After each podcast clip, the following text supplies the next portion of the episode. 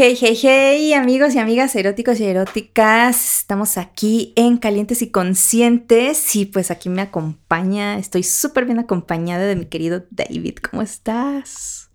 Shan, a.k.a. Will Vainilla, hasta que por fin se nos hace sentarnos frente a frente a echar la chisma sexual.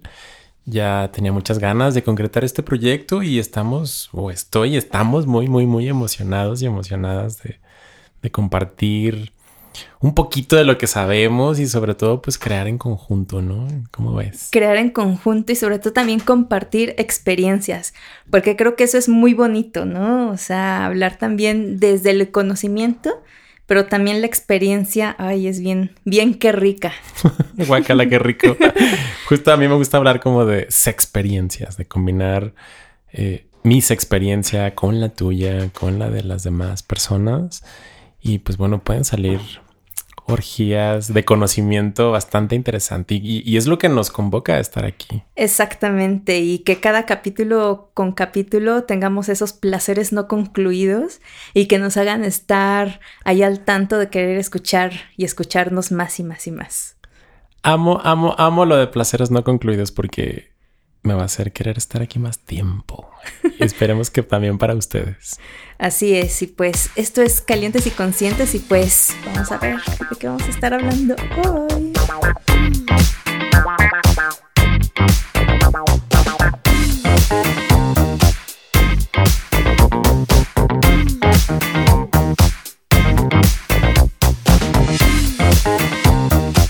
Y pues ya estamos aquí de regreso eh, y pues de qué vamos a estar hablando hoy, mi querido sexólogo de bolsillo.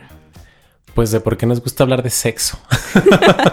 Creo que tiene también muchas eh, eh, variantes poder hablar de la sexualidad, no solamente de esa cuestión sexo, ¿no? Ahí a seca, sino de la sexualidad y de que esta pues abarca muchísimas dimensiones desde lo social, lo cultural, lo biológico y que por eso yo creo que estamos aquí, porque yo creo que la gente tiene muchas dudas, muchas dudas y que compartirnos a través de nuestras experiencias, pues a lo mejor ellos o ellas se pueden identificar con, algo de lo que nosotros platicamos. Sí, a mí me encanta, conecto con esto que dices, me encanta hablar de sexo, estoy hablando de sexo todo el día y con hablar de sexo no me refiero únicamente a, a una práctica sexual o a coger, ¿no? Es como no, no, no, también de afectos, también de romance, también de... Digo, ahorita estoy con una energía de nueva relación, que esto es como el mm. enamoramiento, ¿no? Como esta energía que fluye cuando estamos conociendo a alguien. Y eso también es sexualidad. Claro. La manera en la que miramos al mundo. Y, y también me encanta hablar de sexo 24/7 porque pues yo, yo decía, bueno, ¿por qué, ¿por qué estudié sexología? Entonces también es un entenderme más a mí para a partir de eso pues poder acompañar a las personas, ¿no? Porque yo desde, el, desde la adolescencia, desde la infancia, fui como acumulando muchas dudas, también llegué a tener bastantes, eh, como bastantes miradas negativas en relación a mi cuerpo, en relación a la masturbación. Y bueno, pues vamos a estar hablando a lo largo de esta temporada de cada uno de estos temas que ponemos y nos ponemos y les ponemos sobre la mesa para, para generar un diálogo, ¿no? Generar un diálogo que pueda ser bastante enriquecedor para todos y para todas. Y pues es como esto, es, esta, este abrir o aperturar el espacio de calientes y conscientes tiene como objetivo colectivo como crear este conocimiento entre todos. Y déjenme decirles, querides, que van a estar hablando, van a estar escuchando mucho del lenguaje inclusivo en este podcast. Y es importante hablar del lenguaje inclusivo, así como hay antivacunas y anti, covid como esas personas que creen que el COVID no existe. Entonces también hay muchísimas personas que creen que eh, el lenguaje inclusivo no existe. O no es necesario, ¿no? O no es necesario, claro. Y hablar en lenguaje inclusivo es también apostarle a hablar del sexo y hablar de la sexualidad porque lo que no se nombra no existe. Yo, por ejemplo, me considero una persona, o yo me vivo como hombre, y eh, desde mi vivencia como hombre, pues yo no necesito que me confirmen mi género de manera como tan consciente, ¿no? ¿A qué me refiero con esto? Que yo voy en la calle y me dicen joven, me dicen señor. me molesta más cuando me digan señor. Claro. El, chico del Oxxo de mi edificio me dice señor. Señora, oye. y ahí me están confirmando el género. Yo no me estoy dando cuenta, pero me están confirmando el que yo me identifico con un ser hombre cada vez que me dicen joven o señor. O cuando entro a un baño público en una plaza cada vez que yo entro al baño que tiene el icono del monito en pantalón, es una confirmación social. Se me está confirmando que yo soy un hombre y yo estoy bien con eso. Pero hay personas que no están bien con eso y hay personas que tienen otras identidades y pensando en, en, esas otras identidades es que le estamos apostando también a hablar en lenguaje inclusivo. Y es una parte también de toda la dimensión de la sexualidad y de hablar de sexo. Y por eso creo que es muy importante seguir hablando de sexo. Pues para que no estemos como mutilades de la lengua, ¿no? O sea, de esta lengua sexual. Si podemos elegir o entrar en un proceso de elección de qué película vamos a ver hoy en Netflix. Entonces, por supuesto que podemos elegir de qué maneras queremos, eh, pues, andar en el sexo, ¿no? Y que eso nos ayuda a aumentar algo que recién descubrí, que es el IQ sexual. ¿Lo, habías escuchado? Fíjate que antes de estudiar lo que es sexología, nunca lo había escuchado. O sea, has escuchado el IQ de inteligencia, pero cuando conocí lo que es el IQ eh, sexual, me gustó mucho. Yo quiero adelantar un sex spoiler alert. Amigues, escuchar calientes y conscientes puede aumentar nuestro coeficiente de eh, inteligencia sexual. Yo cuando lo descubrí fue como, wow, o sea, es... Eh, o sea, para mí fue como una manera de, pues literal, de ponerle un número a los conocimientos que tengo en sexualidad. Y más allá de los conocimientos en, sexualidad, porque bueno, ahorita veremos que tiene como varios elementos este, que mide este coeficiente, este coeficiente de inteligencia sexual, son varias las dimensiones que, refleja y que mide. Y más allá de tener un conocimiento teórico, es como, ¿qué hacemos con ese conocimiento teórico? ¿Cómo lo integramos? Eso es en realidad la inteligencia sexual, no que te sepas 12 eh, posiciones, o sea, sí que te sepas las 12 posiciones, pero además de eso, que las puedas integrar a tu vida. Y con integrar me refiero a que podamos representar esas posiciones sexuales sin culpa desde la sexualidad positiva de la que hablabas hace un momento entonces, el IQ sexual lo que hace es un instrumento. Sí. Es un instrumento de, medición. Eso es importante que, lo sepamos.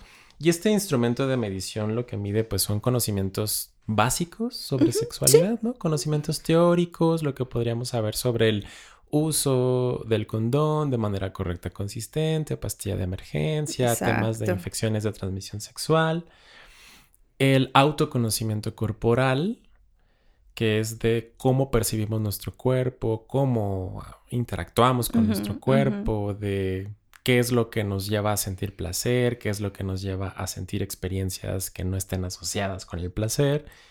Y algo que me gusta mucho es como el tema de la asertividad sexual. Que esta asertividad sexual tiene que ver también con las maneras en las que tomamos decisiones con respecto a nuestra sexualidad que nos podamos mantener firmes. O sea, que no sea desde la sumisión, pero tampoco desde la violencia. Entonces, es esto, esta herramienta es bastante útil como para, más allá de clasificar a las personas de tú, tú te vas a la esquina porque no sabes tanto, es como de, no, es más bien una herramienta para autoevaluarnos y poder saber en qué punto estamos. Exacto, porque me da mucha risa que cuando tú eh, les pones este test a muchas personas, no, sí, yo soy bien chingón y me lo voy a saber de todo. Y justo muchos, llegan muchas preguntas en que se quedan así de, ¿eso existe? ¿Existe un condón femenino? O sea, un condón interno, o sea, hay, situaciones que dices, ok, y desde ahí yo creo empezar a evaluar, ah, bueno, yo estoy en este punto y me estoy interesada en conocer más de métodos antifecundativos, entonces a partir de ahí empieza esta duda, estas cuestiones que justo la sexualidad es cuestionarse todo el tiempo. Y si tú ya tienes a partir de esta herramienta varias premisas donde dices, bueno, me gustaría explorar, pues creo que es, es bien bonito desde ahí. Y bueno, em, parte de las preguntas que pueden encontrar en, estos, en este test de IQ sexual, eh, por ejemplo, tú, ¿cuál, cuál, cuál, cuál recuerdas? Uy, eh, uy, chica. Uy, chica. uy, chica. Hay una que me gusta mucho. Bueno, son, son varias preguntas, están divididas en secciones. Y en la gran mayoría de las secciones de este test, pues las opciones de respuesta son siempre, la mayor parte de las veces, a veces sí y a veces no, pocas veces y nunca. Y una de las, de las preguntas que me gustó mucho es, ¿en mis relaciones sexuales se da el respeto mutuo? Y ahí pues tan tan tan, Chan, chan, chan. Fíjate que a mí una de las que más me gusta y que de hecho es eh, una de las primeras preguntas es ¿me es fácil hablar con mi pareja sexual sobre lo que me gusta y no me gusta? O sea, cree, o sea, esa es una pregunta súper fuerte, ¿no? Y que la inteligencia sexual no es como saber por dónde meterla, nada más, ¿no? Es como de, ok, ¿cómo voy a negociar el que quiero meterla o quiero tocarla o quiero hacer o quiero meter un juguete, qué sé yo, o sea, como es cómo comunico y sobre todo desde estos lugares de respeto, de asertividad, que es lo que hablábamos ahorita, como de sí mantenerme firme en mi deseo, porque pues si lo que yo deseo en el sexo pues es esencial para mi bienestar, entonces va a ser legítimo y pues también reconociendo el deseo sexual de pues de las otras personas Así con las que nos compartamos. Otra otra pregunta que a mí también me hace como mucho boom es me es difícil entender lo que mi pareja me pide sexualmente y creo que esto va mucho de la mano también de, de esta inteligencia sexual, ¿no? Porque a veces si yo le pido algo a mi pareja, pero a lo mejor no lo estamos comunicando de cierta manera, eh, no estamos teniendo esta comunicación asertiva o de plano él desconoce lo que le estoy hablando, no sé, hablando de quiero experimentar este el bondage, ¿no? Que es esta cuestión de del atado esta cuestión que pertenece al BDSM. ¿Qué es el BDSM? ¿Es un partido político? ¿Es el nuevo partido el, el BDSM eh, hay que recordar que es esta práctica, ¿no? Que por sus siglas es el bondage, el sadomasoquismo, el, el sadismo, este, y el AMD, este... Masoquismo. Masoquismo, exactamente. Entonces, son todas estas ah, expresiones corporales de la sexualidad. Entonces, justo, o sea, si tú le dices a tu pareja, quiero experimentar eso, pero pues también él no tiene ni idea, entonces desde ahí es donde podemos empezar esta negociación de, ah, pues mira, no lo conoces, pues yo te llevo, vamos a hacerlo juntos, juntes, ¿no? O sea, es una pregunta también muy fuerte. Yo cuando la primera vez que lo hice fue como, wow, sí, Te, vuela, te vuela la cabeza. y algo que me ayudó mucho como esta herramienta es como a darme un lugar en el tiempo. Como aquí estoy, eso es lo que estoy sintiendo, eso es lo que estoy viviendo, me doy cuenta que no lo estoy negociando, me doy cuenta que puedo tener muchas sensaciones y sentimientos cada vez que me masturbo o cada vez que cojo con alguien. Y que eso no significa que tenga que ser nuestro destino. Entonces, esta, esta herramienta es para eso, como para ubicarnos en un momento. Y que hay muchísimas otras herramientas también, ¿no? Como el cuadro este de la orientación sexual del doctor Juan Luis Álvarez Gallú, que es una adaptación de, este estudio que hizo Alfred Kinsey, en Estados Unidos y que Alfred Kinsey lo que hizo fue como entrevistar hacia un chingo de gente sobre cuáles eran sus prácticas sexuales.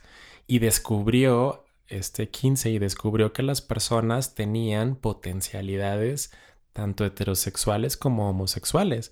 O sea, que se pueden identificar con el ser heterosexual y que eso no significa que no tengan potencialidades homosexuales y viceversa. Entonces, el doctor hace una adaptación acá en México y también nos ayuda como a ubicarnos de, bueno, estas dudas que luego a veces podemos llegar a tener de, ok, yo, David, me identifico como un hombre gay y de repente estoy viendo un porno entre un chico y una chica y, esto me está prendiendo, ¿no? Y, eso, a lo mejor me puede generar como un conflicto. Sí, de, entonces soy heterosexual. entonces ya no soy gay al 100%, ¿no? Ya, soy, ya no soy el gay de oro. Entonces, entonces, estas herramientas nos ayudan a, ah, claro, aunque yo me viva como un hombre gay, comprendo a través de esta herramienta que tengo una potencialidad heterosexual.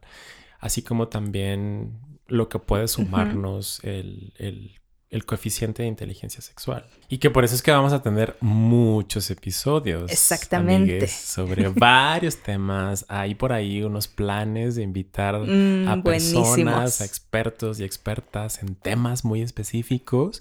Nos pueden escribir también como para sugerirnos temas o a quienes quieren que invitemos. Pues si tienen dudas, inquietudes, ¿no? Que los podamos aclarar dentro de este espacio, pues son bienvenidos. Y estas herramientas también van a estar disponibles en las descripciones de cada uno de nuestros podcasts. A estas herramientas las van a poder encontrar en pues la descripción de, este episodio, este ¿verdad? Y pues decir también que otra super herramienta para aumentar este IQ sexual, pues es el de escuchar el podcast Calientes y Conscientes. Totalmente, totalmente de acuerdo, porque yo sé que esto les va a dar Sí, ah, muchísimas, eh, ahora sí que todo un abanico de posibilidades que pueden integrar a su dinámica sexual. Y hablar con dinámica sexual, volvemos a repetir, no es de te voy a dar las 10.000 poses del Kama Sutra o te voy a decir cómo hacer el mejor sexo oral, sino te vamos a dar también muchísimas eh, ahora sí que ingredientes para que tú hagas tu propia receta de tu sexualidad. Y precisamente a través de estas herramientas que nosotros les vamos a dar. No existen las recetas mágicas, pero existe calientes y conscientes. Exactamente.